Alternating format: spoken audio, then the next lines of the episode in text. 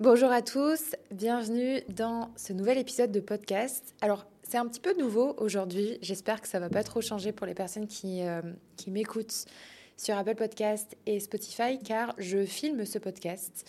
Voilà, j'avais envie de tester, pourquoi pas, de temps en temps, en filmer quelques-uns que je mettrai sur ma chaîne YouTube, une chaîne que j'ai un petit peu trop laissée à l'abandon. Mais bref, euh, et pour les personnes qui sont sur YouTube, c'est pareil. J'espère que je vais pouvoir vous regarder tout au long de la vidéo parce que j'ai vraiment l'habitude, quand je fais un podcast, de regarder un petit peu en l'air, de parler, de dire les choses un peu comme, elles me viennent. Donc voilà, j'espère que pour l'un ou pour l'autre, ça sera tout autant agréable. Comme vous l'avez vu dans le titre, aujourd'hui, on va parler de quelque chose. J'avais envie de rentrer dans un, un sujet euh, que moi j'adore, euh, qui est les neurosciences. Alors ce n'est pas du tout ma, spécificité ou quoi que ce soit, mais c'est un sujet qui m'intéresse, euh, sur lequel je, lis aussi, je me documente beaucoup. Et il y a un truc que j'ai découvert il n'y a pas longtemps et je me suis dit, je peux faire un lien avec l'entrepreneuriat par rapport à, ce sujet-là.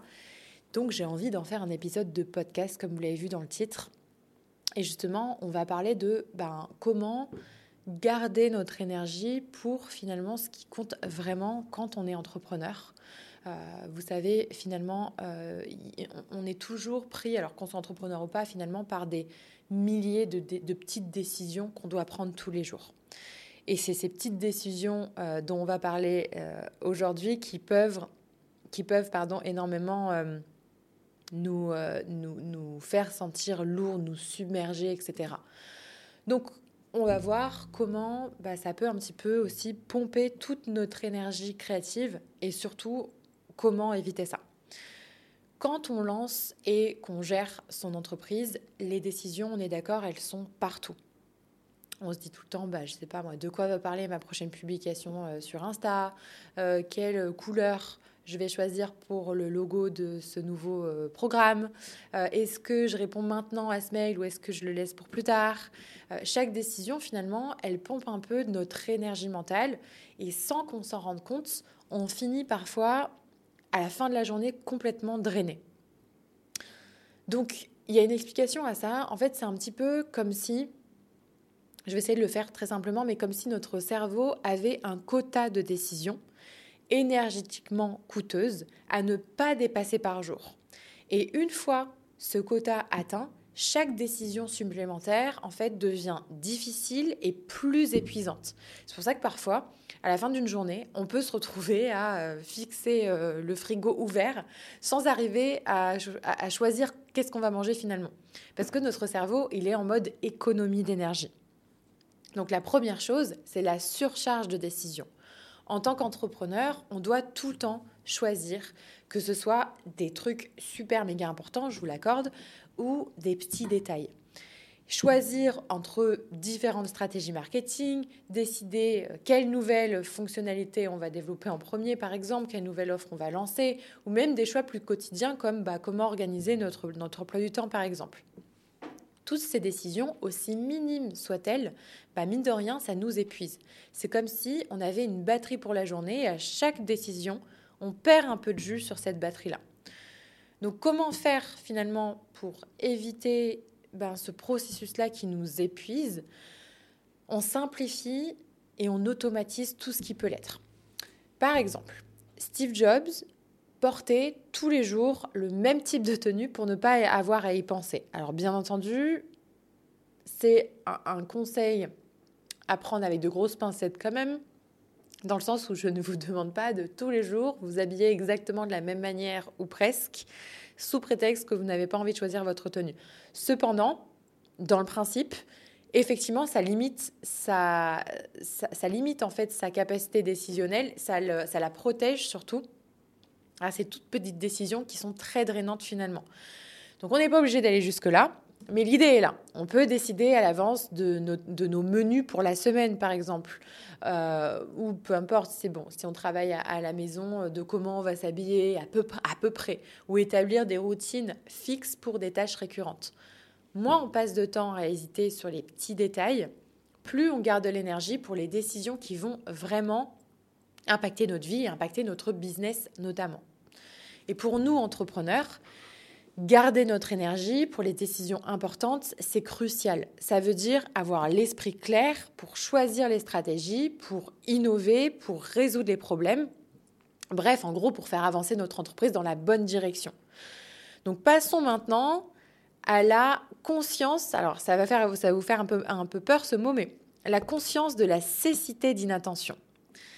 Donc imaginez un instant, donc vous êtes en, plein travail sur votre projet phare, vous êtes totalement absorbé par la tâche que vous devez accomplir et soudain vous avez une idée de dingue pour un, tout autre projet qui vous traverse l'esprit. Au lieu de la noter, vous continuez votre tâche en pensant y revenir plus tard. Sauf que une fois libéré, bah vous vous souvenez plus du tout de ce que c'est que cette idée. Bah c'est hyper frustrant. Je pense que vous êtes d'accord avec moi. Bah ça c'est un exemple classique de ce qu'on appelle la cécité d'inattention. Dans l'entrepreneuriat, chaque idée euh, peut être la semence d'un nouveau projet révolutionnaire, je pense qu'on est assez d'accord. Passer à côté de ça, à cause d'une surcharge attentionnelle, c'est une opportunité manquée. C'est particulièrement vrai pour moi dans les phases de brainstorming ou de réflexion stratégique où notre cerveau il est sollicité de toutes parts. Donc finalement, comment bah, on va contourner ce problème qui est réel et qui touche tout le monde hein, euh, davantage peut-être les multipotentiels qui ont des idées un petit peu tout le temps et qui peuvent les perdre.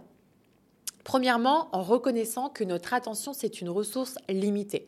On ne peut pas tout faire, tout voir, tout retenir. Il faut donc créer pour moi ce que j'appelle des filets de sécurité pour nos idées. Un carnet toujours à portée de main, euh, enregistrer sur son téléphone, pourquoi pas, euh, un tableau blanc, si on a un bureau, peu importe, une page Notion toujours, toujours ouverte, en fait, peu importe la méthode, l'important c'est d'avoir un système pour capturer vos idées dès qu'elles apparaissent sans interrompre le flux de travail principal. Donc, prenez l'habitude à intervalles réguliers de vous arrêter et de scanner votre environnement ou de réfléchir à ce qui occupe votre esprit. Ces pauses, c'est loin d'être une perte de temps en réalité parce qu'elles peuvent révéler des connexions ou des idées que vous n'auriez pas saisies en restant enfermé euh, dans une tâche. C'est un peu comme lever la tête pour euh, voir l'horizon au lieu de fixer constamment le sol sous nos pieds. Donc finalement, en tant qu'entrepreneur, pour moi, on doit être à l'affût de ces opportunités-là. C'est pour ça que j'appelle ça des opportunités manquées, de ces tendances, de ces inspirations. Et la cécité d'inattention, si elle n'est pas maîtrisée, elle peut nous faire passer à côté d'éléments qui sont cruciaux pour notre développement personnel et professionnel. Donc en intégrant des moments de pause et de réflexion ouverte dans notre routine, on se donne la chance de voir plus largement, euh, d'embrasser l'inattendu finalement et de nourrir notre créativité et notre vision stratégique. Donc voilà pour cet épisode de podcast qui, j'ai la sensation, est un petit peu plus court que les autres, mais vous savez que j'aime bien aussi quand je peux aller à l'essentiel. Euh, j'espère qu'en tout cas ça vous a plu. C'est un épisode un petit peu plus théorique, je dirais, un petit peu moins personnel, mais j'aime bien aussi quand je découvre quelque chose.